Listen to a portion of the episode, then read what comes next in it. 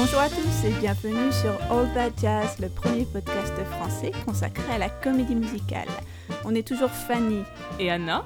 Et aujourd'hui, on a décidé de vous parler de Un Américain à Paris. En effet, la pièce va se jouer à nouveau au Théâtre du Châtelet du 28 novembre au 1er janvier 2020 et c'est pour nous l'occasion de revenir sur cette œuvre sous tous ses aspects, donc à la fois le film et la comédie musicale sur scène. Donc à l'origine, Un Américain à Paris, c'est une œuvre symphonique du compositeur George Gershwin. Mais Anna, qui est George Gershwin?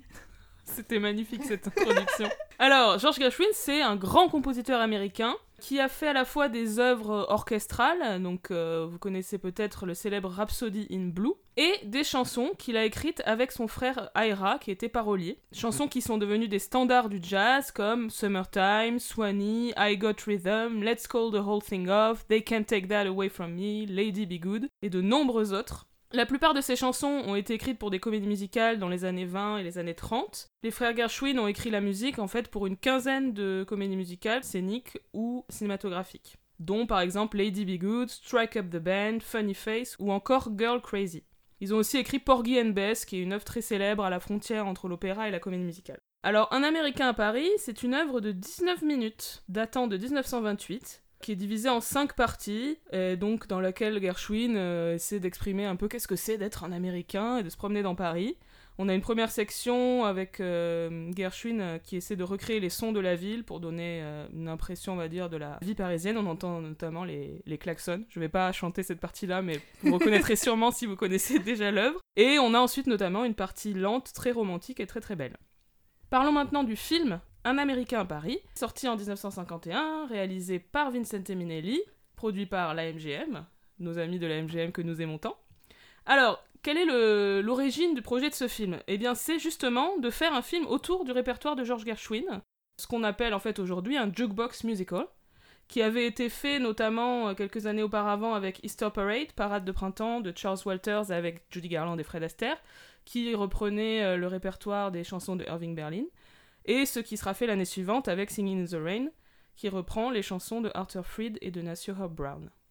À la différence euh, des deux films euh, que tu viens de citer, Anna, euh, évidemment ici rien n'a été composé en plus pour le film, puisque George Gershwin était déjà décédé à l'époque où le film a été réalisé. Mais comme le catalogue en fait des Gershwin était extrêmement vaste, ça a vraiment permis de tricoter facilement une histoire autour de ces chansons qui sont très très variées, le scénariste Alan J. Lerner disait ainsi qu'il euh, avait euh, vraiment beaucoup de choix pour euh, chaque type de chanson qu'il recherchait. Par exemple, pour le duo romantique, il aurait pu tout aussi bien utiliser Our Love is Here to Stay, ce qui a été le cas, ou encore Our Love Walking. Un Américain à Paris va donc mélanger des choses très très diverses dans l'œuvre de George Gershwin et on va voir un peu les deux aspects de sa mm. musique, donc à, la fois l'aspect savant incarné par euh, Oscar Levent, euh, notamment dans la séquence sur laquelle on reviendra du concerto en fa pour piano, solo et orchestre, tandis que Gene Kelly va plus, euh, lui, incarner le côté populaire de sa musique, avec des grands classiques comme I Got Rhythm ou encore Wonderful, puisque Gershwin, il est vraiment à la frontière entre ce qu'on appelle le légitime ou le moins légitime. Et donc, de quoi ça parle, Un Américain à Paris? Quelle histoire avons-nous bien pu dégoter autour des chansons de George Gershwin? Eh Bien, je vais te la raconter à ma manière, parce que j'ai complètement rédigé ce synopsis. Je n'ai pas copié-collé nulle part. Bravo Un Américain à Paris selon Anna Marmies. Jerry Mulligan est un peintre, ancien GI installé à Paris, à Montmartre. Il a un ami pianiste, Adam, qui lui-même a un ami chanteur, Henri Borel, qui lui-même a une petite amie, Lise, que Jerry ne connaît pas encore. Dans la rue, alors qu'il essaie de vendre ses tableaux, Jerry rencontre une femme du monde, Milo, qui est intéressée par son art et par lui. Mhm. Lors d'une soirée avec Milo, Jerry rencontre par hasard Lise et tombe amoureux d'elle. Elle aussi, même si on verra qu'il a un petit peu insisté pour, pour que ce soit réciproque. Mais elle est engagée auprès d'un autre homme, Henri donc, vous avez suivi. Henri et Jerry ne savent pas qu'ils aiment la même femme. Seul Adam finit par le comprendre, ce qui le met dans l'embarras, forcément. Lors d'une soirée avec Milo, Jerry tombe sur Henry Elise et comprend tout. Celle-ci va partir aux États-Unis avec Henry et ils vont se marier, malgré le fait qu'elle soit elle aussi amoureuse de Jerry. Alors Jerry est tristouné, Milo comprend en fait la situation et elle accepte, mais finalement, Lise revient vers lui, et tout est bien qui finit bien. Oui. Donc, euh, bon, j'aurais dû dire avant, mais spoiler.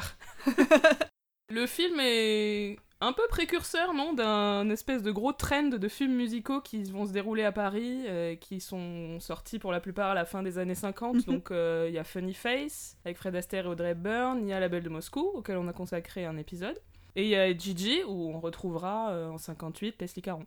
On peut aussi citer Lily, aussi avec Leslie Caron, et un petit bout de Daddy Long Legs, le tout début, Encore avec Leslie Caron. encore avec Leslie Caron. Dès qu'on va à Paris, elle est là. Euh, Il y a aussi une petite dimension backstage à travers le personnage justement d'Henri Borel, qui est chanteur. Et on a notamment un numéro qui se déroule sur scène, un numéro qui s'appelle I'll Build a Stairway to Paradise, qui est dans le style cabaret avec un grand escalier et des girls en costume extravagant. À propos de ce numéro, ce que Saul Chaplin, donc, qui était co-directeur musical sur le film, explique, c'est qu'il s'agit en fait d'une référence aux Folies Bergères, et donc pour eux, le Folie Bergère, euh, ça Mm. veut dire qu'il y a un escalier indispensable. Mais je trouve ça assez marrant en fait, parce qu'aujourd'hui, on le lit plutôt comme une référence aux Ziegfeld Follies. On avait oublié en fait ce dont les Ziegfeld Follies sont redevables aux Folies Bergères. J'avais oublié d'ailleurs, moi, ces femmes chandeliers euh, qui euh, posent encore de- d'ultimes problèmes en termes de réification des corps féminins. Mais euh, voilà, c'est un numéro qu'on lit comme Ziegfeld Follies, alors qu'en fait, c'est une tradition française. Le film Un Américain Paris a donc produit au sein de la fameuse Freed Unit de la MGM, donc euh, on en a déjà un petit peu parlé, mais euh, l'unité qui a été donnée à Arthur Freed pour qu'il fasse un peu ce qu'il voulait, euh, qu'il produise des super films musicaux, ce qu'il a fait. Sur l'origine du film, alors il y a plusieurs versions, on va, on va s- pas mal discuter au long de cet épisode des différentes versions euh, sur ce qui s'est vraiment passé. Par exemple, pour Chanson de la pluie, on avait aussi un peu ce cas où c'était jamais très sûr. euh, oui, exactement. des anecdotes qui ne concordent pas. Exactement. Donc, moi j'ai lu que Arthur Freed a vu un concert de An American in Paris à la fin des années 40 et qu'il a croisé Ira Gershwin, donc le frère de George, à l'entracte et qu'il lui a proposé d'acheter les droits. George Gershwin était décédé depuis 10 ans, donc c'est Ira qui s'occupait de ça. Donc ça, je l'ai lu dans la biographie de Gene Kelly qui s'appelle A Life of Dance and Dreams. Mais Fanny a lu autre chose. Moi, dans euh, un livre consacré à un Américain à Paris, un livre qui s'appelle The Magic Factory OMGM Made an American in Paris, un livre de Donald Knox, j'ai le témoignage d'Arthur Fried qui raconte que euh, c'est lors d'une soirée qu'il passait chez Ira Gershwin à jouer au billard, parce qu'en fait il était très ami avec les Gershwin depuis l'époque de Mhm. New York, hein, où, il, où il les fréquentait quand Arthur Fried n'était alors que parolier. Donc ils étaient en pleine soirée billard euh, avec Ira, et à 2h du matin, il se trouve évidemment à part les boutiques, hein, et euh, Freed lui dit comme ça en passant qu'il avait envie de faire un musical à Paris et que du coup il aimerait bien avoir les droits de euh, la pièce, enfin le, morceau Un Américain à Paris. Aira a dit ok, mais alors euh, faut faire un musical entièrement sur l'œuvre de George Gershwin. Et euh, Freed aurait dit ok, c'est vendu et voilà, ça, ça aurait été fait comme ça. Est-ce que ça s'est passé à une entracte ou autour euh, d'une table de billard? On ne le saura jamais. Les deux sont intéressants. Les deux sont très mondains dans Oui. l'ensemble. Les deux sont vraisemblables donc. Exactement. Alors le film, comme je le disais, il a été réalisé par Vincente Minelli, donc grand réalisateur qui a la carte à la MGM à cette époque, malgré euh, l'échec commercial de sa dernière comédie musicale en date, Le Pirate de 48 avec Gene Kelly, Judy Garland, qui n'avait pas très très bien fonctionné. Alors le scénario, comme on l'a dit, il a été écrit par Alan J. Lerner. On a déjà parlé de lui plusieurs fois. C'est un célèbre parolier et librettiste, notamment de My Fair Lady, de Brigadoon, de Camelot et de Gigi, qu'il a tous écrit avec euh, Frederick Lowe, qui a composé la musique de ses œuvres. Donc Alan J. Lerner, il a écrit le scénario à partir d'une idée originale de Gene Kelly, donc qui est l'acteur principal du film. Cette idée, c'est celle d'un GI qui serait resté à Paris après la guerre et devenu peintre. Autre membre de l'équipe, c'est Irene Sharaf, qui a conçu les costumes et aussi travaillé à la direction artistique, c'est-à-dire au décor. On a déjà parlé d'elle plusieurs fois, elle a travaillé sur de nombreux films, dont Meet Me in St. Louis, donc déjà avec Minelli. Et plus tard, en 53, elle fera aussi Brigadoon avec lui, mais elle a aussi travaillé sur Guys and Dolls, The King and I, West Side Story, Funny Girl, donc elle était partout. Et il y avait aussi un autre costumier qui a travaillé avec Irene Sharaf sur ce film, c'est Walter Plunkett, lui aussi qui était très très connu. Mm. Costumier de Autant en emporte le vent, et aussi de Madame Bovary, la version de Minelli. Et également de pas mal de films musicaux comme Annie Get Your Gun, Showboat, Summer Stock. Puis, euh, après Un Américain à Paris, il fera aussi les costumes de Chantons sous la pluie. Le tournage a eu lieu à l'été 1950. Gene Kelly voulait tourner à Paris, euh, un peu de la même manière que certaines scènes de On the Town, le film euh, de 49, avaient été tournées euh, on location à New York. Mais Freed refuse, sans doute pour des questions d'argent. Et donc dans le film, il y a seulement deux establishing shots. Il n'y a pas vraiment d'équivalent français à ce terme, mais ça veut dire un plan qui établit un peu la situation. Donc des plans larges qui ont été tournés à Paris par une, seconde équipe qui est allée quelques jours à Paris et puis qui sont revenus. Qui sont les tout premiers plans du film, hein, c'est ça, c'est qu'on a la suite de paysages. Oui, euh. c'est les premiers plans du film et je crois qu'il y a un autre plan euh, avant la dernière scène euh, qui est aussi un plan large, mais j'ai plus le détail exact. Qui nous redit nous sommes bien à Paris. Exactement. Moi, ce que j'ai lu, c'est que Saul Chaplin et Gene Kelly voulaient faire un numéro avec la chanson Somebody Loves Me L'idée de ce numéro, ça aurait été de faire danser Gene Kelly et Leslie Caron à travers tout Paris, et notamment dans hmm. ces lieux emblématiques que sont le Jardin de Luxembourg, les Tuileries, la Place de l'Étoile, en chantant et dansant. La manière justement de l'ouverture de, de Et un peu à la manière de Bonjour Paris dans Funny Face. Ça sera fait après dans Bonjour Paris, cette invasion des Américains de la capitale. Et en fait, euh, Gene Kelly aurait réalisé que ça serait impossible vu la condition physique de Leslie Caron. C'est lui qui le dit. Hein. Mais pourquoi euh, Parce qu'elle trop frêle Ouais, elle aurait été pas assez forte en fait pour euh, tourner et danser toute la journée. Enfin, je pense par rapport au rythme en fait qu'impose le cinéma, parce que ce qu'il dit, c'est que lorsqu'on va tourner sur site, enfin, faut rentabiliser, faut rentabiliser quoi. Faut tourner toute la journée. C'est pas, on n'y va pas pour tourner trois heures. Et quand il a vu que ce serait pas possible, ils auraient euh, abandonné cette idée, du coup, euh, tout entière l'idée de tourner en décor réel. Mais en revoyant le film, euh, là, moi, je me suis dit que je pense qu'une partie essentielle du charme du film tient au fait que c'est dans un Paris de carton-pâte, en fait. Oui, c'est vrai. Je pense que ça aurait vraiment artificiel, peu d'intérêt si c'était vraiment à Paris. Mm. Et ce qui m'a fait rigoler aussi sur notamment l'évocation du jardin du Luxembourg dans cette idée de numéro qui a été abandonnée, c'est qu'on va retrouver la même chose dans Gigi. Parce que c'est pas au Luxembourg qu'il est euh, quand il chante. Je crois. Euh, Louis Jourdan, là, Gigi, euh, tu es formidable. et donc, du coup, ça sera pas filmé à Paris, mais sur le lot number 2 des studios de la MGM à Culver City. Bah, là encore, dans, le livre Magic Factory, j'ai trouvé intéressant de voir des photos des, décors de la rue de Paris de la MGM et notamment euh, de voir que euh, les immeubles, j'avais jamais prêté attention à ça, euh, les immeubles qui sont filmés en fait n'ont pas de toit et le toit est rajouté après avec la technique de matte painting en fait, l'immeuble est complété, est complété euh, en post-production. Hein. donc, comme quoi, les techniques de remplacer certaines façades ou remplacer certains bâtiments, euh, par exemple dans les reconstitutions historiques, hein, ce qui est fait beaucoup aujourd'hui euh, numériquement, de d'effacer certaines choses, bah, c'était déjà fait à l'époque. Je pense que c'est notamment le cas d'un plan où on a Gene Kelly qui est euh, à la fenêtre. Peut-être on fera une capture d'écran pour montrer ce plan. Donc c'est un plan large du bâtiment avec Kelly à la fenêtre. On voit en fait, si on prête attention, on voit qu'il est peint.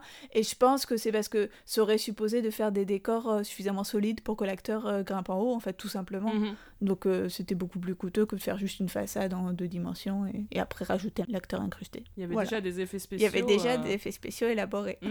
Et toujours à propos de ces décors, donc Minelli était très investi. Et il a notamment demandé au directeur artistique de reproduire des dessins, c'est quand même très improbable, de la grotte de Lascaux sur le mur du café où Jerry rencontre Lise. Je, l'ai appris en, travaillant sur l'épisode parce que j'avais absolument jamais remarqué. Bah moi j'ai remarqué les dessins là et du coup j'ai été euh, intéressée de voir que c'était bien les dessins de Lascaux parce que je me suis dit euh, ouais ils font un peu préhistorique ces dessins. Ouais, c'est Mais je les ai remarqués que là en revoyant le film. Ouais.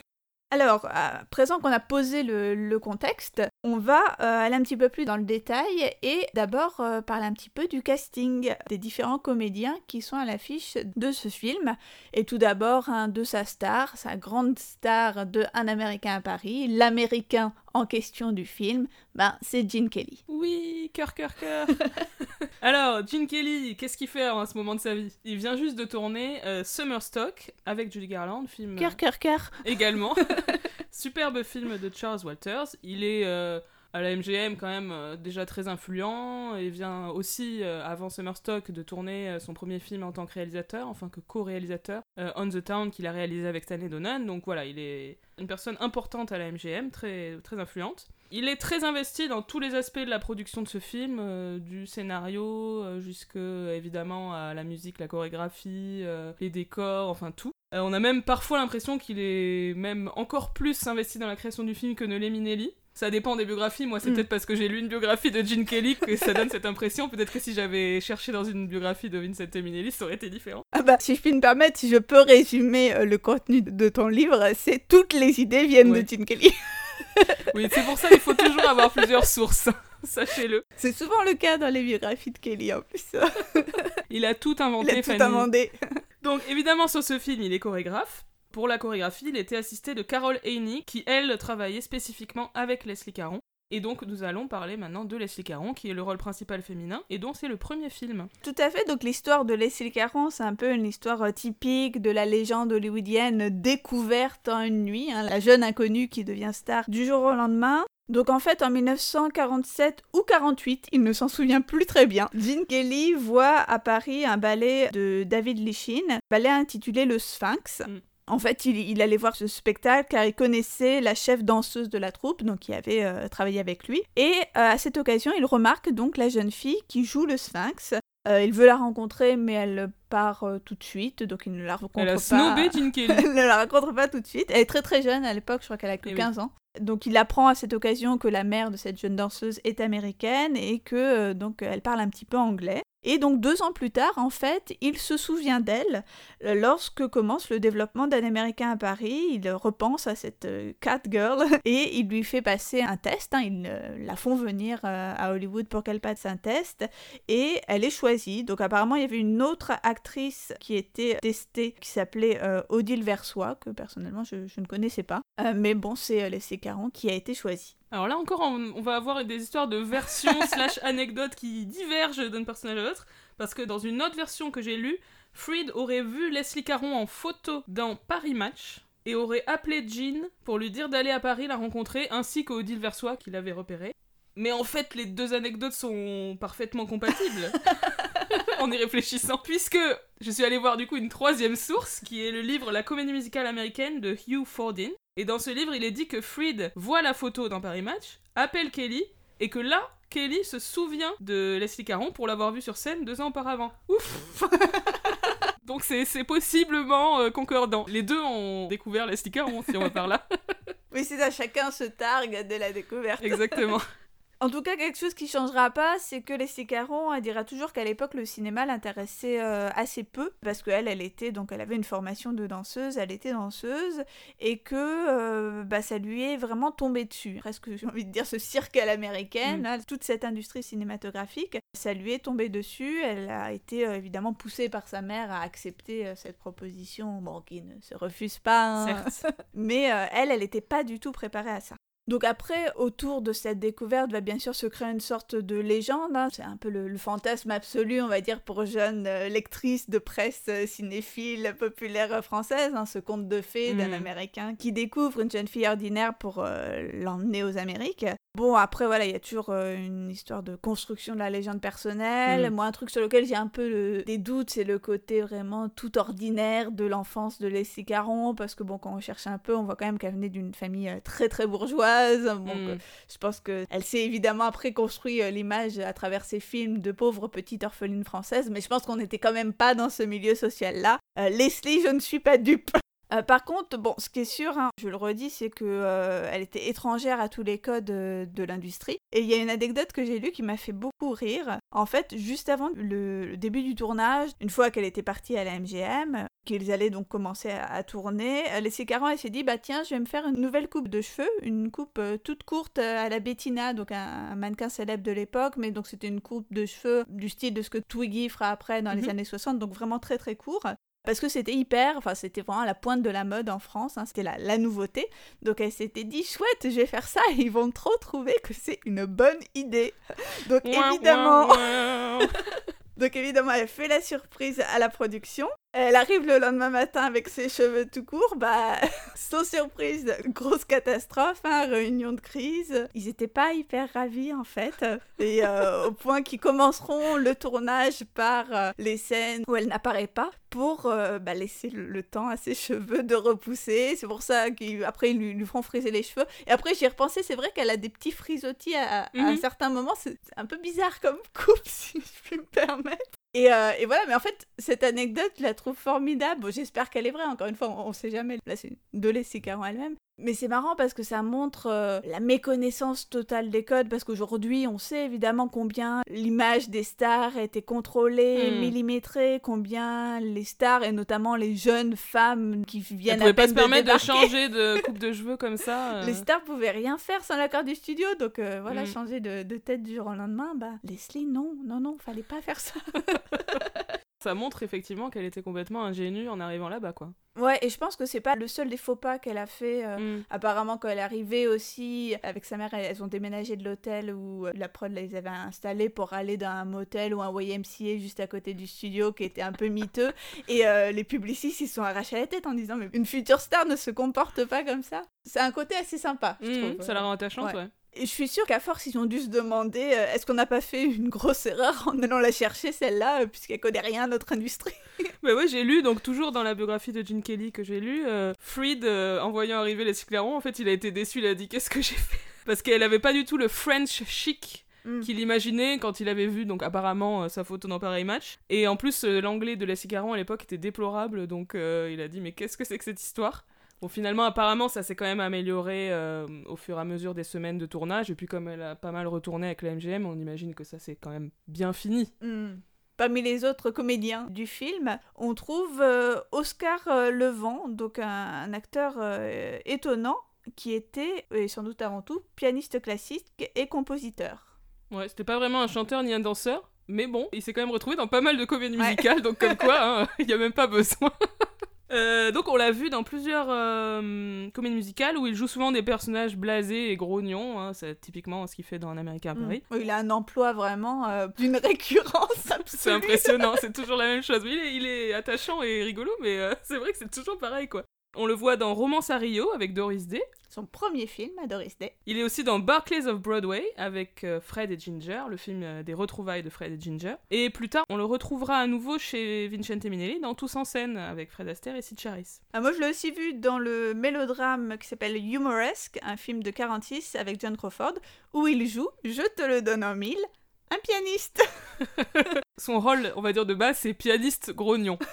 Euh, dans Un Américain Paris, il a le droit à un numéro solo qui n'est pas vraiment, voire pas du tout lié à l'intrigue, hein, on va dire. Numéro dans lequel il se rêve en train de jouer donc le fameux concerto en fa de Gershwin à lui tout seul. C'est plutôt rigolo, on le Mm. voit d'abord au piano, puis on voit que le chef d'orchestre c'est aussi lui, et puis les autres musiciens également, c'est aussi euh, la tête de Oscar Levent, c'est assez rigolo. Et même les spectateurs.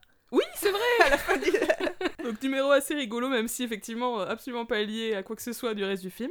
Oscar Levent euh, connaissait très bien euh, George Gershwin, et alors, on va avoir encore une divergence d'anecdotes. J'ai lu que c'est lui qui avait demandé à jouer dans le film ce concerto, et que Gene Kelly avait trouvé l'idée euh, de cette séquence de rêve pour faire passer la chose, euh, que ça soit logique dans, dans le film, quoi.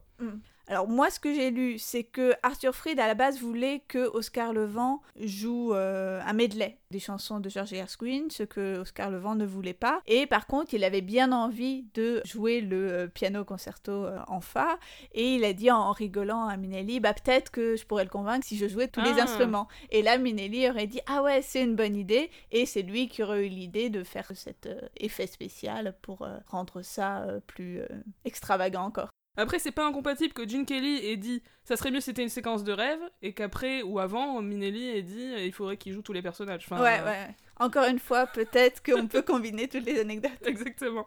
Autre comédien de ce film, c'est Georges Guettari. Alors Georges Guettari, c'est un acteur et chanteur grec à l'origine, naturalisé français dans les années 50. Il a fait euh, quasiment l'intégralité de sa carrière à Paris, d'abord dans la variété, puis dans des opérettes sur scène et au cinéma. Il a même fait, figure-toi, un passage à Broadway au début des années 50. Alors là aussi, apparemment, Gene Kelly l'a repéré sur scène à Paris. Alors chose étrange, je trouve, c'est que Guettari a 3 ans de moins que Kelly, alors que clairement dans le film, il est supposé, au sein de l'intrigue, jouer un homme plus âgé. Puisqu'on a l'idée qu'il est presque une figure paternelle pour le personnage de Lassie Caron, donc Lise. Alors que Jerry, lui, est un, un love interest plus, euh, plus logique pour Lise, donc c'est un peu étrange. Je crois que euh, la production avait contacté Maurice Chevalier pour jouer ce rôle, et Maurice Chevalier est quand même incroyablement plus âgé que Georges Guettari. Enfin, j'ai regardé.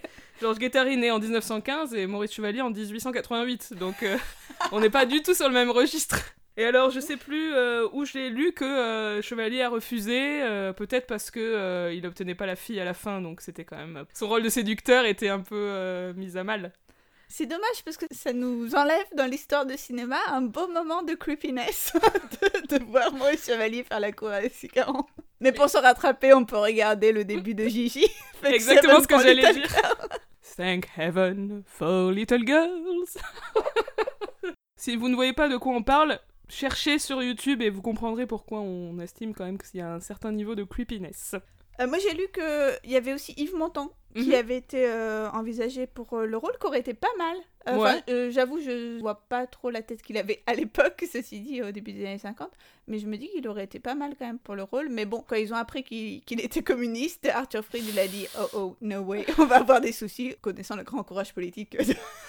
C'est sûr. Donc voilà, ils ont vite fait une croix dessus.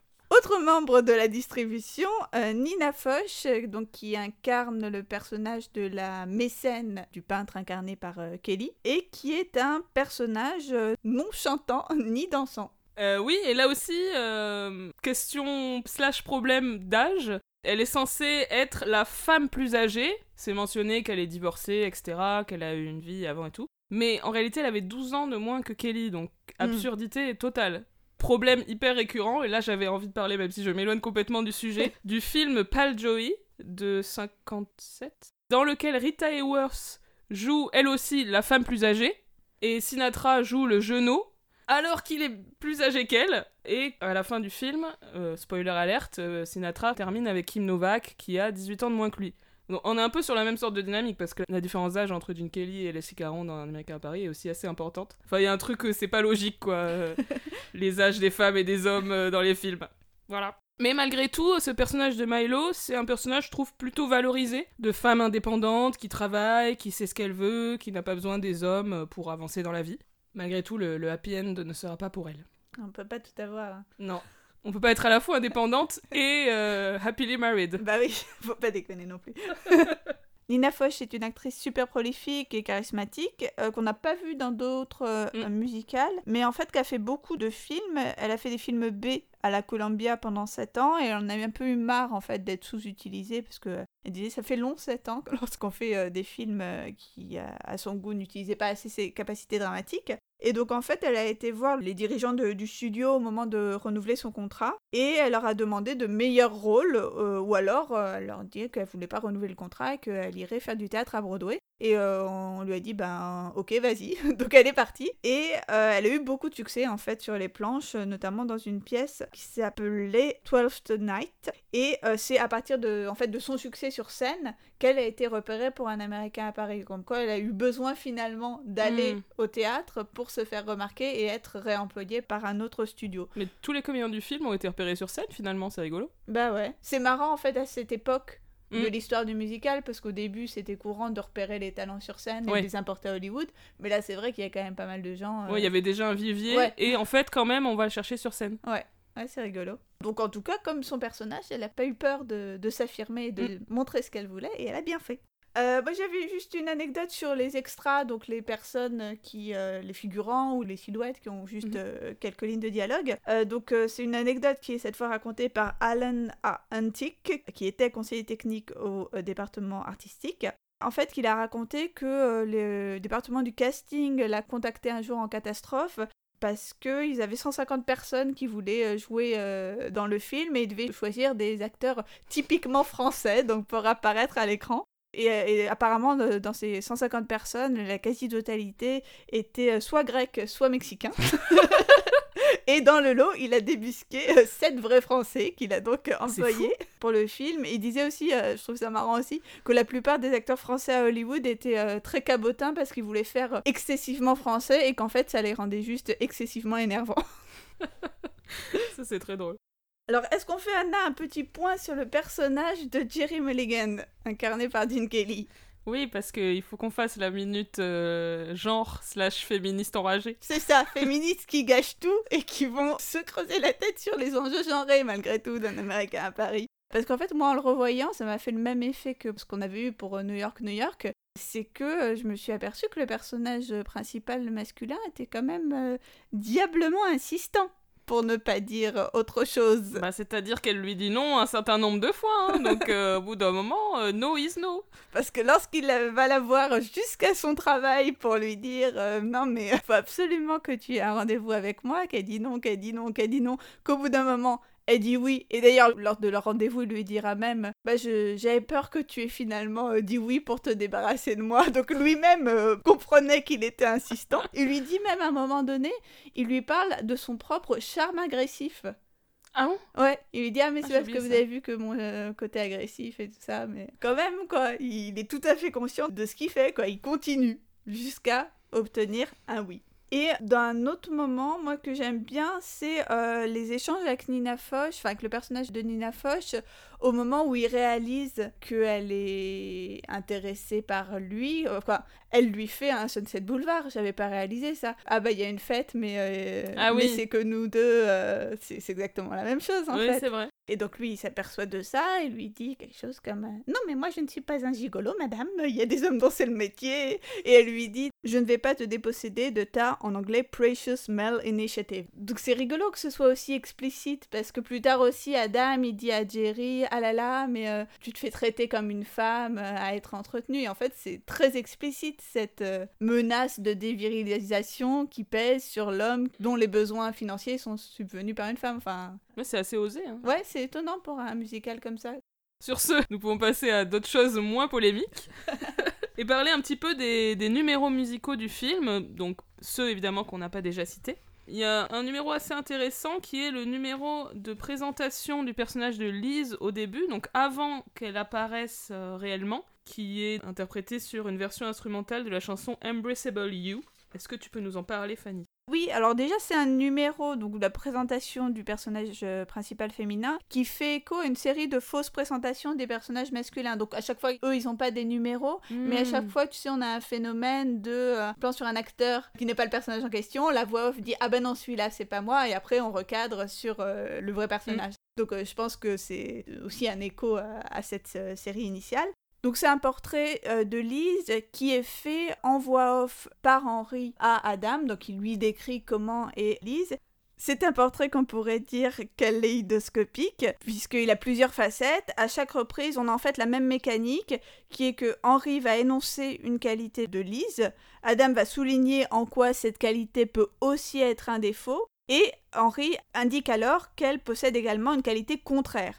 Et en fait, à chaque trait de caractère de mm. Lise va correspondre une robe, un style de musique et de danse et une couleur de décor. Par exemple, lorsque on dit qu'elle est, euh, je cite, une fille excitante, elle va porter un body euh, moulant, une robe courte fendue et avoir une danse extrêmement lascive autour d'une chaise, comme on fait souvent dans les comédies musicales. Les mm. chaises sont pareilles de connotations sexuelles très élaborées. Et au contraire, lorsqu'elle sera décrite comme, je cite encore, douce et timide, elle aura une robe en satin jaune avec euh, des paniers sur les côtés, elle va porter un petit bouquet et faire des petits pas typiques de la danse classique, hein, des piquets, des battements de pieds, des mmh. arabesques, une danse beaucoup plus mesurée en fait. On a ça décliné un certain nombre de fois. Et euh, ce qui m'a semblé rigolo dans, dans ce portrait, c'est que c'est quelque chose qu'on retrouve souvent dans les comédies musicales, hein, ce portrait à multiples facettes euh, d'une femme. On a ça par exemple dans Undertone, euh, on a euh, le personnage de Miss Style, donc Miss Metro, qui est incarné par Vera Ellen, qui est donc là encore dans l'imaginaire de Gene Kelly, enfin du personnage de Gene Kelly,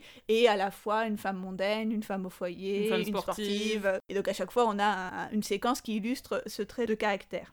Et donc en fait, c'est aussi là encore euh, significatif euh, d'une certaine conception d'une sorte de femme idéale qui doit mm. combiner des qualités totalement euh, opposées pour composer une sorte en fait de mythe abstrait, un idéal inaccessible, bon, qui s'explique aussi par le fait que c'est la projection de d'Henri sur Lise. Et si je pouvais simplement signaler que c'est un numéro qui a été particulièrement bien reçu par les spectateurs qui ont assisté à des projections tests d'un Américain à Paris, donc à l'époque de sa sortie, puisque c'est un des numéros qui revient souvent parmi les numéros préférés, alors qu'on pourrait se dire que c'est un numéro, somme toute, assez mineur au sens où c'est pas du grand spectacle, mais en tout cas, ça a bien plu et aussi peut-être parce que ça montrait pour le coup euh, toutes les qualités mm. euh, de l'essai Caron Bah, c'est là qu'on la découvre, c'est la première fois qu'on la voit à l'écran en fait dans Ouais. un film. Et c'est peut-être le moment aussi où elle fait le plus preuve de virtuosité. Enfin, évidemment, dans le ballet, c'est sublime, mais là, tu vois, t'as Mhm. vraiment des trucs très techniques, hein, le café. C'est euh, vrai. Ouais, moi j'aime bien ce numéro, je trouve assez charmant. Autre numéro, c'est By Strauss. C'est un trio entre les trois personnages masculins, donc euh, Jerry, Henry et Adam. Euh, donc dans les paroles de la chanson, on a un affrontement assez typique, on va dire, entre la musique classique, dont Henry fait l'éloge en évoquant les valses de Vienne et donc notamment euh, Johann Strauss, le compositeur, d'un côté, et le jazz de l'autre. Donc c'est évidemment très adapté dans un film qui est euh, construit autour de la musique de Gershwin, qui s'est exercé aux deux facettes de la musique, on va dire. C'est euh, apparemment Gene Kelly qui tenait à faire un numéro euh, dans lequel il danse euh, avec une vieille femme qui est apparemment ici une danseuse d'âge Oui. un peu avancé, mais pas aussi vieille que Mm. qu'elle semble être. Oui, parce qu'on n'a pas mentionné qu'ils sont dans le café Oui. et euh, il y a du coup plein de gens euh, du café qui, qui dansent avec eux. Ils finissent par entraîner un peu la serveuse, les gens qui sont attablés, etc. Mm. Et, donc euh, notamment... la, la fleuriste, parce Voilà. qu'on la retrouve dans un autre numéro. Donc, By Strauss, la chanson de Gershwin, aurait été écrite pour un spectacle qui s'appelait The Show is On, que Minelli avait euh, mis en scène à l'époque, donc sur scène. Mm. Et euh, moi, j'ai trouvé ça juste un petit peu bizarre, toutes ces références en allemand, pour un film qui se déroule à Paris dans l'immédiate après-guerre. Enfin, je sais pas, je me dis, c'est- C'est pas faux. la véracité historique, c'est pas forcément le, le fort de la comédie musicale hollywoodienne classique, mais euh, je sais pas si des Français auraient si euh, facilement euh, prononcé des mots en allemand euh, juste après euh, une époque un peu dure. Légèrement, il y avait des souvenirs pas top. c'est ça. J'ai remarqué aussi en revoyant le numéro que Gene Kelly fait une fois de plus la fille dans un couple avec un homme. C'est un truc qu'il fait souvent dans The Dans Town, The dans ouais. Encore Away, dans Take Me Out to the Ball Game. Et là, c'est une occurrence que j'avais pas repérée. Je fais Ah, bah Gene, là aussi Bon, ça, encore une fois, c'est euh, la fameuse virilité incontestable de Kelly qui lui permet de, de faire des choses pareilles. Alors, un numéro que j'aime bien, c'est Tralala, entre parenthèses, This Time It's Really Love. Euh, un duo assez rigolo qui se passe dans l'appartement de Adam, où euh, Jerry débarque parce que il est amoureux, donc il veut absolument parler à Adam de son histoire d'amour. Et donc c'est assez amusant parce que euh, donc Adam, donc Oscar Levent joue du piano et euh, il accompagne Kelly dans sa petite euh, rengaine amoureuse. Et Kelly chante et danse et il va même à un moment faire des claquettes sur le piano d'Oscar Levent. J'ai toujours eu un, faible pour ce numéro, c'est plein de bonne humeur, je trouve, je trouve chouette. Il était sur le fameux CD de Gene Kelly, celui qui a bercé toute notre adolescence. Mais oui Et je me dis aussi que le charme de la chanson et sans doute l'effet de proximité qu'elle avait aussi pour nous, euh, jeunes auditrices alors, c'est le, le début a cappella. Parce que en plus, il y a un côté Mm. où il, il te susurre vraiment ça. It's time is really love. Voilà, donc évidemment, nous, ça, ça, ça nous touchait. C'est vrai, bien vu, bien vu. Euh, numéro assez, assez marquant et assez connu du film, c'est I Got Rhythm. Un numéro vraiment hyper ludique où on a Gene Kelly qui danse avec des enfants. Des enfants qui sont censés être français. En fait, ils ne sont clairement pas, ou en tout cas pas tous. Parce qu'il y en a un qui dit à un moment Parlez anglais à nous Et là tu fais Vous vous foutez de ma gueule, vous avez même pas genre demandé comment on disait correctement ça en français. Il y en a un qui dit un truc à un moment, j'ai jamais compris. Alors, il y en a un qui, à mon avis, lui pour le coup, est français ou parle très bien français. Il y en a un qui dit à un moment, quand Gene Kelly se met à imiter un soldat, il dit Il fait un soldat Ouais, si, oui, si, si, ça je vois, ouais. Lui, il a l'air de parler français. Mais juste avant que Gene Kelly dise euh, quelque chose comme euh, airplane, enfin lorsqu'il fait la- l'avion, enfin je sais pas, il y a un moment, il y en a un qui crie un truc. Ah, je me souviens pas. Mais de manière générale, quand même, tous les acteurs qui parlent français dans le film Ah ouais, sont difficiles à comprendre. Enfin, la plupart du temps, moi je comprends pas. Oui, parce qu'ils sont pas français. Ils sont grecs. Ils sont grecs ou mexicains. Donc, euh, you don't fool us. Mais ça, c'est très classique hein, dans les films américains qui se passent un peu en France. Tu, tu grilles tout de suite que les gens sont pas français. hein. Et les séries, non mais c'est effarant. Qu'est-ce qu'ils disent? Il n'y a pas assez de français à Hollywood pour remplir tous ces rôles. hein. Moi, c'est ça que je retiens.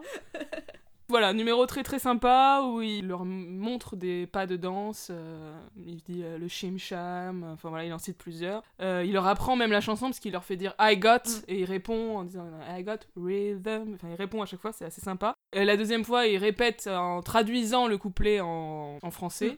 Enfin, il le traduit à moitié, parce qu'à un moment il dit bon, je laisse Ah tomber. Mais c'est assez amusant et ça me fait remarquer que Gene Kelly, il aime bien les numéros en fait avec des enfants. Mm. Notamment, il y en a dans euh, Anchors Away, Escale à Hollywood?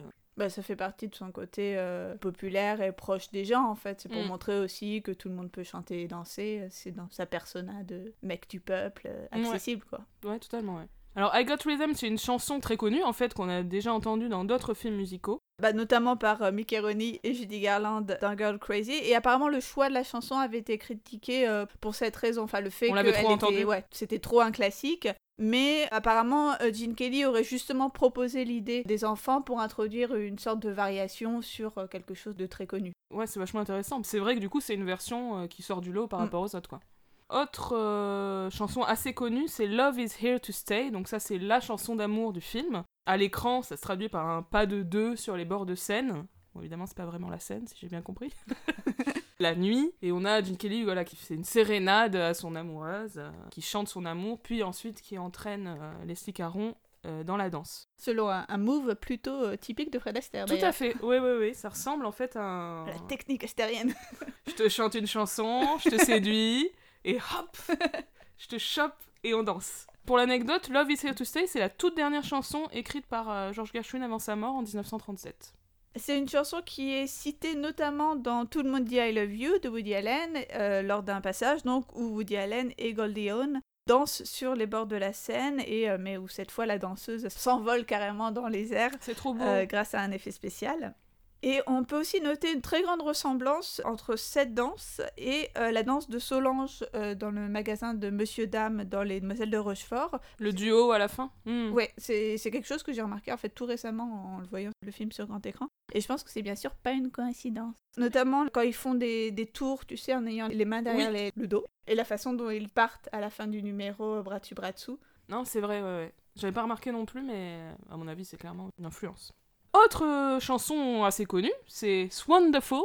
C'est un numéro où Guettari et Kelly chantent leur joie d'être amoureux sans savoir qu'ils sont amoureux de la même meuf. Et ça, c'est quand même euh, compliqué.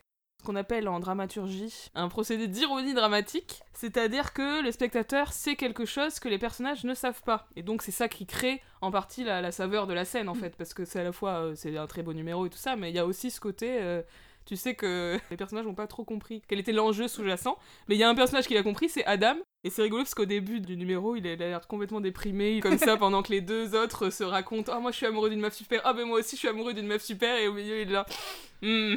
J'aime bien aussi toute la séquence qui précède le numéro où euh, du coup Henri il donne des conseils euh, à Jerry et euh, donc Adam il est totalement paniqué, il se renverse son café dessus, il, il fume mais la cigarette elle tombe dans le café, il la boit. Enfin, c'est- très comique, enfin, j'ai vraiment euh, Mm. rigolé de bon cœur devant Ouais, ouais, c'est assez Oscar drôle. Ouais. c'était assez marrant. Mais ça marche aussi parce qu'on on s'identifie au bah personnage d'Adam à ce moment-là, on, est, on panique, on est là, qu'est-ce qui va se passer?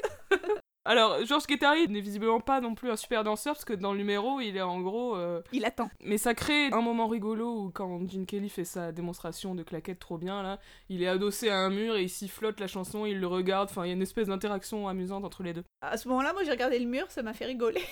On avait plein de vieilles pubs françaises, euh, pubs pour le Perrier, pour les bas Marie-Claire, euh, qui sont tissées à l'envers. C'est la pub qui le dit. Ah, j'ai pas Et remarqué je me suis dit, c'est.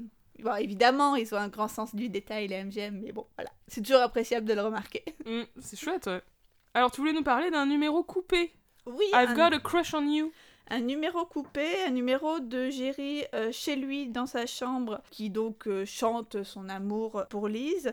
Une chanson de Gene Kelly en pyjama, qui m'a fait penser à la reprise de All I Do Is Dream of You, qui est aussi une chanson coupée de euh, Chantons sous la pluie. Donc je pense qu'on doit en conclure que le public n'était pas prêt à voir Gene Kelly chanter son amour en pyjama. C'est quelque chose qui, à deux reprises, est coupé. C'est Incroyable. Pourtant ça lui va bien le pyjama. Au début du film, il est bien. Bah oui, bah peut-être que Kelly, il a replacé l'idée euh, dans Chantons sous la pluie Mm. parce que il- apparemment il était assez dégoûté que le numéro soit coupé parce qu'il Ouais. était un peu complexe. Il a dit qu'il avait beaucoup plus répété ce numéro-là que le numéro titre par exemple de Chantons sous la pluie, hein, ce numéro devenu légendaire. Et pourtant, ce numéro, I've Got a Crush on You, a été coupé au montage. Mais il est pas visible nulle part? Non, j'ai pas vu de. Ça doit être trop bien. J'ai vu une photo dans le fameux livre euh, Magic Factory. Il y a un audio qui euh, est disponible. Bah, comme d'habitude, les Mm. chansons ont été enregistrées avant que les numéros soient tournés. J'imagine qu'il a été tourné, mais à vrai dire, je sais même. Non, je suis même pas même pas sûr. sûre en fait. Moi, j'ai l'impression quand même, hein, dans le livre La comédie musicale américaine, il donne l'impression que ça a été coupé pas très longtemps avant de sortir. D'accord. Euh, Lors des projections test, il en est pas fait mention. D'accord. J'ai Ah, j'ai pas vu Ah oui, euh, alors peut-être de que ça numéro. veut dire que. Bon, après, ça peut avoir été coupé euh, pendant le montage, mais avant les Ah oui. projections. Enfin. Ouais, effectivement. Ou alors, euh, comme c'était nul, personne ne l'a remarqué, donc ils l'ont coupé, je sais pas.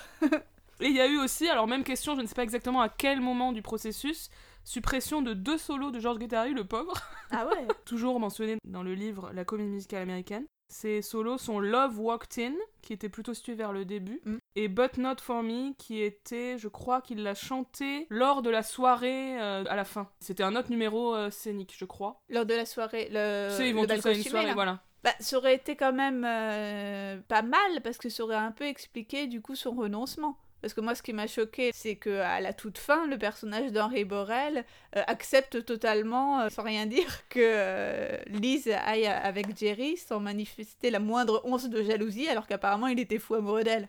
Donc là, si Bah. on avait un numéro qui exprimait un peu ce renoncement, bah, Oui, je me demande, C'était peut-être plus ouais. cohérent, quoi. Enfin, personnellement, je trouve. Après, moi, ça me choque pas. C'est vrai que c'est très rapide, hein, le retournement. euh, mais il y a, il y a un moment qui est assez beau quand ils montent dans la voiture et que Lise regarde par la fenêtre toute mélancolique et on voit derrière euh, Henri euh, qui la regarde, presque comme s'il comprenait qu'elle voulait pas partir et qu'il comprenait ce qui se jouait. Mais c'est très très. euh, Pour toi, ça suffit. Ouais, moi ça m'a pas choqué. Ok. Mais en tout cas, oui, c'était peut-être pas une raison non plus pour couper deux solos de George Guattari, ça je suis d'accord.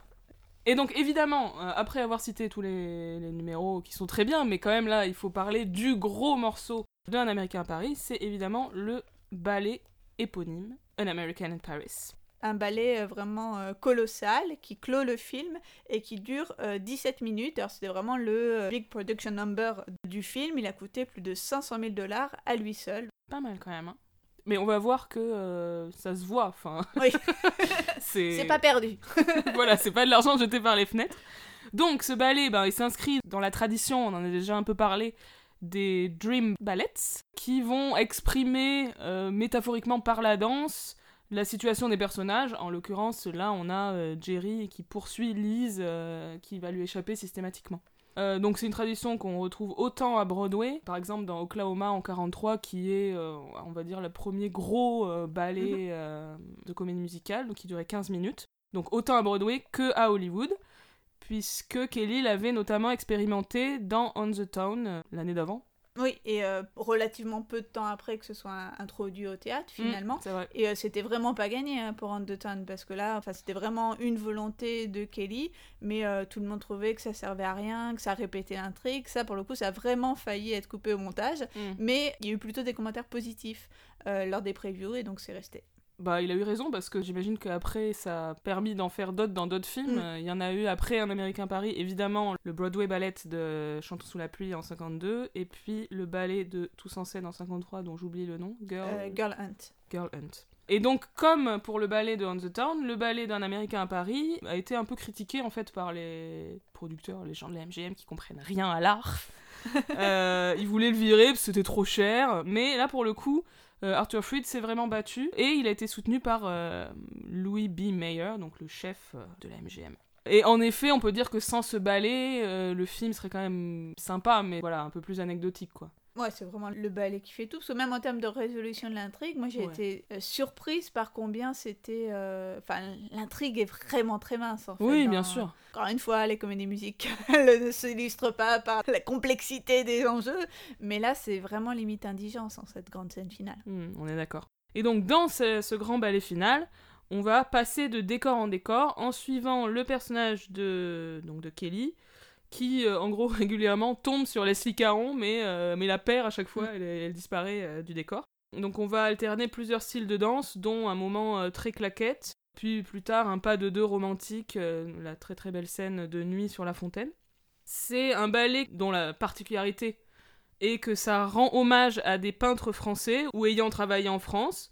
Donc Dufy, Renoir, Utrillo, Rousseau, Van Gogh et Toulouse-Lautrec. Les décors peints sont inspirés, parce que c'est très très stylisé évidemment, il n'y a rien de réaliste dans ce ballet, tous les décors sont peints. Et ces décors peints sont inspirés de l'œuvre de ces peintres que je viens de citer. Des fois, on est vraiment simplement à la manière d'eux, donc on retrouve certains motifs, Ouais. hein, comme les plantes euh, au fond de la scène qui fait hommage au douanier Rousseau. Et parfois, c'est carrément des recréations euh, de tableaux, comme euh, la séquence dont je voulais parler, euh, qui montre euh, le danseur chocolat. Oui, alors donc c'est un tableau de Toulouse-Lautrec qui s'appelle Chocolat dansant. Donc Chocolat, c'était un clown noir qui était célèbre dans le Paris de la Belle Époque.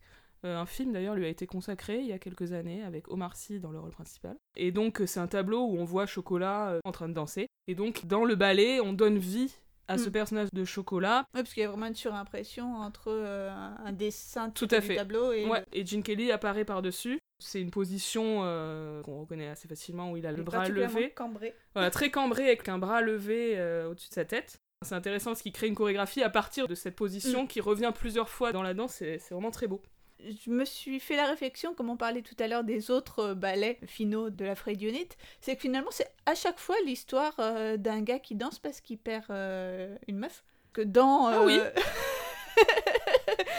Girl Hunt, bah, littéralement. Dans The Town, bah, c'est sa découverte, puis après le fait qu'il ait perdu euh, Miss Turnstile. Et bon, aussi un petit peu dans Bah The Broadway hein. Melody, où il voit le personnage de Sid et après il Elle la lui recherche. échappe. euh. Heureusement que les femmes sont là pour donner aux hommes de comédie musicale l'occasion de danser et de les chercher parce que Euh, et voilà, je voulais simplement mentionner, dans le registre de l'hommage, que euh, le final du film La La Land est clairement inspiré du ballet d'un Américain à Paris, avec des personnages qui circulent dans des décors euh, peints euh, volontairement artificiels, et notamment, évidemment, dans la partie qui se déroule au sein du ballet final de La La Land à Paris.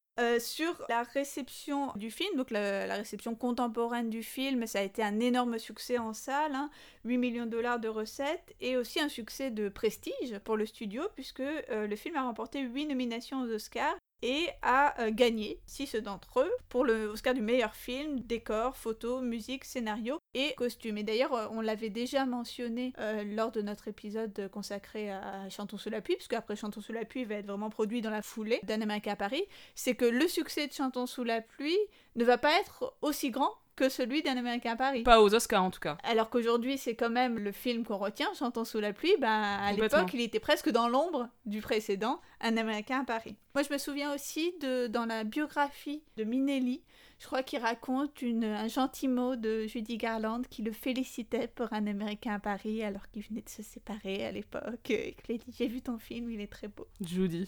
Oh là là, quelle classe Alors Fanny, tu voulais nous parler un peu de ce que racontent les spectateurs euh, contemporains du film dans les preview cards. Mais qu'est-ce que c'est les preview cards? Euh, bah, c'est ces fameux commentaires de spectateurs qui sont rédigés à l'issue de ces fameuses projections tests et donc les spectateurs peuvent laisser leur avis euh, sur le film qu'ils viennent de voir et donc film qui n'est pas encore tout à fait dans sa version finale hein. On- Mm. euh, puisque comme on Oui, l'a déjà dit des, des numéros peuvent passer à la trappe euh, Mm. euh, ou d'autres scènes être refilmées. En fonction de ce que disent parfois les spectateurs. Oui, euh, euh, tout à fait. Ça peut parfois décider du, du sort funeste d'un numéro. Il y a deux choses qui euh, revenues, euh, qui m'ont semblé intéressantes à propos de ce film. Euh, D'une part, c'est euh, bah, ce fameux mélange entre les registres nobles et populaires. C'est vraiment quelque chose qui va être valorisé pour un Américain à Paris, alors que ça ne l'avait pas été du tout pour euh, Le Pirate C'est injuste. qui était donc aussi un film de Minelli. Pour le coup, on est en plus sur une enquête réalisée par la même société, sur un échantillon comparable, donc je pense qu'on peut vraiment comparer les deux résultats. Et que al- alors que le pirate avait été jugé euh, prétentieux, alambiqué, trop stylisé, Hmm. et ben c'est pas du tout des critiques qu'on fait à un Américain à Paris, alors que ça pourrait, parce qu'on est un peu aussi dans la même esthétique, on est aussi euh, Ouais. sur, euh, sur une esthétique un peu fantasmagorique de, de Minelli. C'est notamment le, le sérieux du ballet et de, la danse classique qui est euh, loué par les spectateurs. J'ai par exemple un commentaire, euh, donc je cite Porter à l'écran ce type de ballet sérieux et artistique est une excellente idée, ou encore j'aimerais voir davantage ce type d'art sérieux dans ces films de type ballet musical. Donc vraiment cette idée de faire un grand ballet classique est encore une fois bien reçue. Autre chose qui m'a paru intéressante à propos d'un Américain à Paris, c'est que déjà à l'époque, donc au tout début des années 50, c'est vu comme un film de prestige dont euh, ce qu'on appelle la haute valeur ajoutée en production permettrait de contrer la concurrence alors euh, balbutiante euh, de la télévision puisque de leur propre chef, hein, encore une fois, des spectateurs écrivent des choses comme davantage de films de ce calibre résoudrait probablement vos problèmes de fréquentation. Les films n'auront rien à craindre de la télévision lorsque vous fabriquez du merveilleux divertissement comme celui-ci. Euh, S'il y avait plus de films comme celui-ci, les gens ne regarderaient plus la télévision, ou encore cela va tuer la télévision. La prophétie de ce spectateur ne s'est pas réalisée, mais c'était bien tenté. Maintenant que nous avons presque tout dit sur le film Un Américain à Paris de Vincente Minelli, nous allons pouvoir parler de la pièce qui en a été adaptée de nombreuses années après, en 2014. Oui, alors donc c'est une pièce qui a été créée en France, donc une création Cocorico. du théâtre du Châtelet à partir du film de Minelli.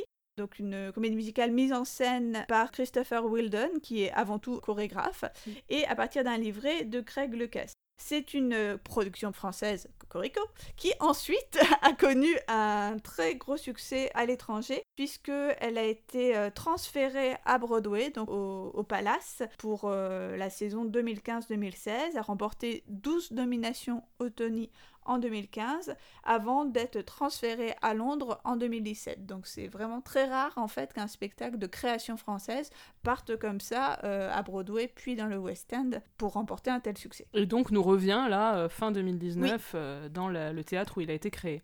On va parler de la production du Châtelet, puisque c'est celle qu'on a vue à l'époque, parce qu'apparemment il y a eu quelques changements lors du transfert à Broadway. Bon, c'est souvent le cas, hein, mais on ne connaît pas ces changements. Voilà, on ne pourra pas en parler. Et donc, Anna, tu t'es intéressée, comme souvent, à la question euh, des adaptations. Alors cette fois, euh, pas de la scène à l'écran, mais de l'écran à la scène. Exactement. Qu'est-ce qu'ils ont donc bien pu modifier dans cette intrigue de Un Américain à Paris qui était effectivement euh, largement perfectible, nous l'avons dit. Il y a un changement bah, dès le début de la pièce, en fait, une introduction, on va dire, assez intéressante, même si ça va pas très loin, qui place encore plus concrètement que dans le film le récit dans le contexte de l'immédiat après-guerre. On voit vraiment euh, Jerry euh, revenir de la guerre. Enfin. Mm.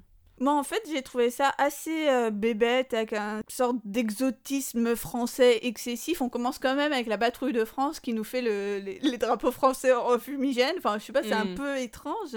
Ah bon, bien sûr, cet exotisme, c'était largement le cas dans le film de 51, mais je sais pas, je pense que c'était aussi l'idée de le voir à Paris de voir euh, une production française qui était euh, déjà exotique, mais en fait qu'il était sans doute aussi parce que c'était dans la perspective du transfert à Broadway. Donc c'était déjà pour les Américains. Ouais, ça m'a mis un peu mal à l'aise. Autre modification, truc quand même très bizarre, ils ont modifié le nom de famille de deux des personnages, mm. puisque Lise, qui s'appelait Bouvier dans le film, est devenue Dassin. Alors là, je n'ai pas compris la raison euh, pour laquelle. Dassin, c'est typiquement français aux yeux des Américains. Je... Bah, justement, ça l'est moins que Bouvier.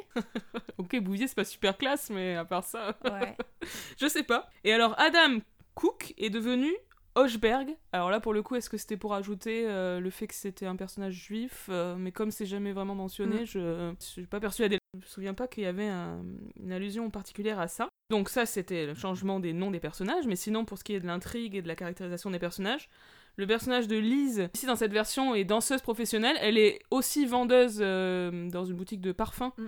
comme elle l'était déjà dans le film, mais dans la pièce, elle a aussi cette ambition de devenir danseuse. Au début de la pièce, elle passe une audition euh, voilà, pour entrer dans je sais plus quel ballet. Évidemment, ça facilite, euh, ça renforce, on va dire, l'aspect backstage de la pièce. On a autre euh, élément euh, qui se raccroche aussi à, la question du backstage, c'est qu'on a le rajout de personnages des parents de Henri Borel, et notamment de sa mère, moi je me souviens surtout, puisque les parents de Henri sont de riches industriels, et en fait Henri chante en cachette, il veut faire une carrière de chanteur de cabaret, mais il n'ose pas trop le dire à ses parents parce que eux ils veulent qu'ils prennent leur suite, enfin comme mm. un truc classique. Hein. Et donc il ne leur parle pas de ses projets, on va dire, artistiques, et seulement à la fin, il finit par leur dire euh, Mais je veux être chanteur, etc. Les parents acceptent. Et donc on a un truc où le personnage d'Henri est en fait considérablement rajeuni par rapport à, au statut qu'il avait dans le film. Même si euh, Guettari était plus jeune que Gene Kelly, etc., qu'en fait il avait 35 ans, mais dans le film il était censé quand même être un chanteur assez installé, assez connu, qui était un peu plus âgé que les autres, etc. Et ce qui s'est pas spécialement retrouvé dans la pièce. Hmm.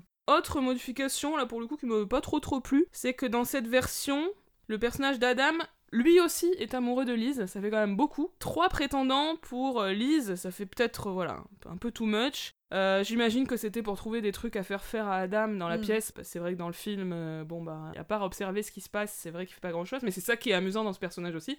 C'est qu'il observe avec un regard un peu amusé et un peu critique. là, ils ont, voilà, ils ont voulu plus l'investir au sein de l'intrigue. Ça lui permet aussi d'avoir plus de chansons parce qu'évidemment on pouvait pas lui faire faire euh, le concerto en fa majeur avec euh, où il jouait tous les rôles. Hein. puisque bon, les chansons de Gershwin sont pour la plupart des chansons d'amour, c'était assez facile euh, de mm. l'intégrer à ce répertoire-là. Du coup, il apparaît dans euh, Wonderful, qui devient du coup un trio, euh, trois hommes amoureux de la même femme. Mm. Un peu too much. Petit regret, mais qui était évident, c'est que dans I Got Rhythm, ben, on n'a plus les enfants. hein. Parce que bon, on n'allait pas faire venir euh, 20 enfants sur scène pour un seul numéro tous les soirs euh, au théâtre, ce, ce n'est pas possible. Donc du coup, I Got Rhythm devient un trio entre les trois amis, euh, pareil, dans le café, avec l'ensemble qui danse avec eux. Alors moi j'ai juste un souvenir de numéro, un souvenir assez vague mais qui pourtant m'avait bien plu à l'époque, c'était le numéro en fait dans la boutique où euh, travaille Lise, qui dans mon souvenir encore une fois était un grand numéro d'ensemble euh, dansé et euh, plutôt chouette mais malheureusement je ne pourrais pas vous en dire plus parce que mon souvenir est très très diffus. Et alors, pour ce qui est des chansons, comme souvent, on a plus de chansons dans la Mm, pièce. Sur scène que au cinéma. Exactement. Donc, on a ajout de, de morceaux de Gershwin qui n'étaient pas présents dans le film original, comme des chansons très célèbres que sont The Man I Love, But Not For Me, ou encore They Can't Take That Away From Me. Mais à l'inverse, on a disparition de By Strauss, qui est effectivement un numéro un peu compliqué à intégrer. Et déjà, je comprends pas pourquoi dans le film ils ont eu l'idée d'intégrer cette chanson. En fait, il l'explique en disant que c'est la volonté de Kelly de trouver un numéro où il danse avec une vieille. Quand tu penses à danser avec une vieille, tu penses à la valse. Quand tu penses à la valse, tu penses à Strauss. En fait, C'était dans ce sens-là. Ok, bon bah alors du coup, ça explique que dans la pièce ils se sont dit bon bah non. Et ils ont aussi enlevé Tralala, et même ils ont enlevé Our Love Is Here to Stay. Alors là, vraiment... euh, Mm. Pour les deux premiers, ça me semble pas logique parce Non. que comme c'est des numéros plutôt comiques, c'est Mm. des trucs qui avaient sans doute un peu mal vieilli ou qui repensaient beaucoup sur la personnalité, la Oui. persona des acteurs et du coup, bon, sur scène, c'est moins à propos. Autre modification, c'est que le personnage de Milo chante. Ah, Elle enfin, chante même plusieurs chansons, enfin. un personnage un peu incarné. Exactement, donc euh, je trouve évidemment que c'est un bon choix. Et c'est un choix qui est souvent fait en fait dans les adaptations de films sur scène. On rajoute des chansons et notamment on rajoute des chansons pour les personnages qui n'en avaient pas à l'origine Mm. dans le film. On a déjà parlé de cet aspect-là euh, à propos de Lina Lamont dans Chantons sous la pluie qui a droit à une chanson dans la version scénique. Voilà l'idée de prendre un peu plus de temps pour donner une voix à chaque personnage, y compris les personnages secondaires. Et en fait, ce qui est marrant, c'est qu'il y a vraiment une différence là de, de médium entre le cinéma et le théâtre. Parce qu'à l'inverse, dans les adaptations cinématographiques de musicals scéniques, souvent, on se fait squeezer les chansons de personnages secondaires qui ne sont pas indispensables. Par exemple, euh, dans La Mélodie du Bonheur, la pauvre baronne, qui est un très très beau personnage, bah, son duo avec Max, qui lui non plus d'ailleurs n'a pas d'autre chanson, euh, est supprimé. Ou encore, dans Little Shop of Horrors, dont on vous a parlé il y a peu, euh, le propriétaire de la boutique, pareil, sa chanson disparaît entre la version scénique et la version euh, cinéma. Mais pourquoi? Pourquoi on enlève des chansons comme ça aux gens? C'est pas gentil. Alors bon, simplement, souvent un film, ben, c'est souvent un peu plus court qu'une pièce de théâtre, Mm. donc il faut raccourcir. Simplement.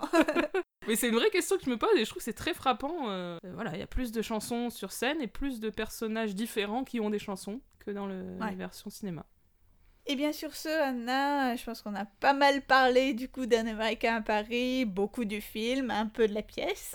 Peut-être aurons-nous l'occasion de la revoir pour nous rafraîchir la mémoire Effectivement. à l'occasion de sa reprise au Théâtre du Châtelet du 28 novembre au 1er janvier. Il nous reste à remercier nos partenaires euh, Tony Comedy et l'écran pop et de vous dire de ne pas hésiter à commenter euh, nos épisodes, à liker aussi notre page Facebook et à euh, nous proposer des sujets pour euh, nos Avec nouvelles plaisir. émissions parce qu'on est toujours très preneuse de vos suggestions. à partager, à aller sur notre site, voir toutes les petites euh, choses qu'on vous met en plus pour chaque épisode, euh, les les références. qu'on vous donnera euh, sur l'épisode, ils seront soigneusement postés. Et il ne nous reste qu'à vous dire à bientôt pour un nouvel épisode de All That Jazz.